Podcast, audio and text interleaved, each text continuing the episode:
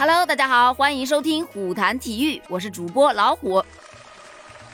今天呢是双十一了，对吧？购物狂欢节。对于中国的球迷朋友们来说，今天晚上能不能狂欢，就取决于这场比赛了。哪一场呢？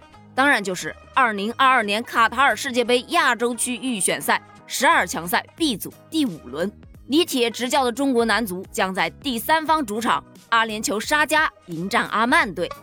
你看看这场比赛的前缀有多长，后面咱们简称国足对阿曼啊。国足对阿曼的这场比赛呢，将在今天晚上，也就是十一月十一日的晚上十一点进行。如果你想看的话呢，可以到 CCTV 五、爱奇艺体育和咪咕体育去蹲守。接下来咱们就聊一聊这场比赛它好不好打。你就说阿曼这支球队吧。你说他强吧，他也没有强到说像日本呐、澳大利亚一样，在这个组达到一个碾压你的程度。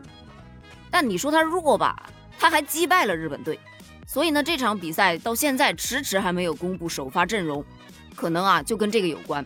你想想啊，把对手定个调，对吧？咱们自己就好定调。如果说对方比自己强很多，咱就防守反击；如果比自己弱的队呢，那自然没得说呀，全力攻就是了嘛。所以，国足现在首要的问题就是要摆正好自己的位置，踢什么阵型，谁首发，什么战术，这个可以说是相当的关键。其实，就目前两个队伍的出现形势来看的话，你看十二强赛的赛程已经即将过半了，中国队目前是一胜三负，积三分，排名小组第五；阿曼队呢则积了六分，排名小组第三。根据目前的积分形势来看，如果国足无法在今天的比赛当中战胜阿曼队，那他想要出现的这个可能啊，就真的是只剩下可能了。其实生死战这三个字儿，在国足的每一场比赛中，你基本上都可以看到。就像教练李铁说的那样，要把每一场比赛都当成是最后一场比赛去打。于是，这每一场比赛都成了生死之战呀。其实这场比赛对于阿曼来说也是非常重要的。你看，在比赛之前，阿曼的后卫他接受了采访，就说道。这场比赛对我们来说非常重要，如果能够胜利，将给我们继续竞争的动力，从而在预选赛中最终晋级。我们是非常尊重中国队的，现在我们也清楚他们的境遇很危险，因此我们也知道他们对这场比赛的准备有多充分。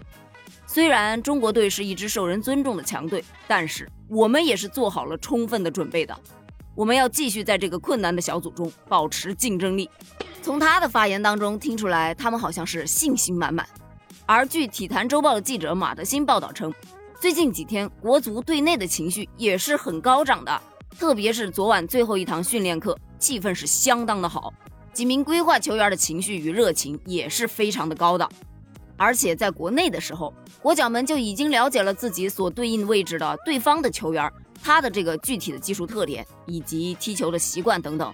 俗话说得好嘛。知己知彼，方能百战百胜，对吧？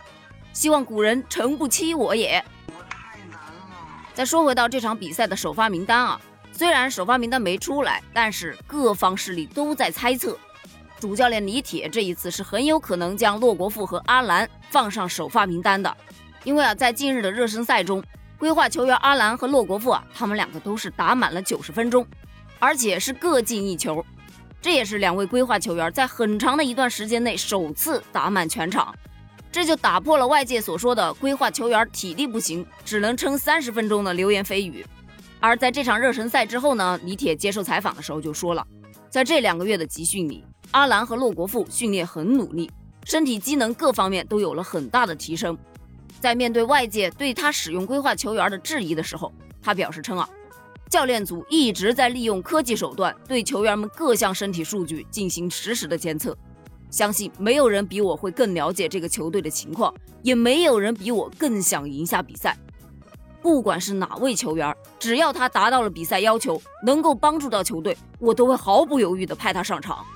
而网友的猜测呢，也是有一定依据的，因为呢，在前面四场吧，每一场比赛的上半场几乎都是一球没进。只有对越南是混了个零比零，对日本呢还丢了一个球，被完全就是压着打的节奏。对澳大利亚和对沙特是各丢两个球，基本上上半场就已经奠定了败局。所以对于国足来说，上半场可以说是灾难性的上半场。如果把规划球员放到首发阵容当中，那么上半场也许会有不一样的惊喜哦。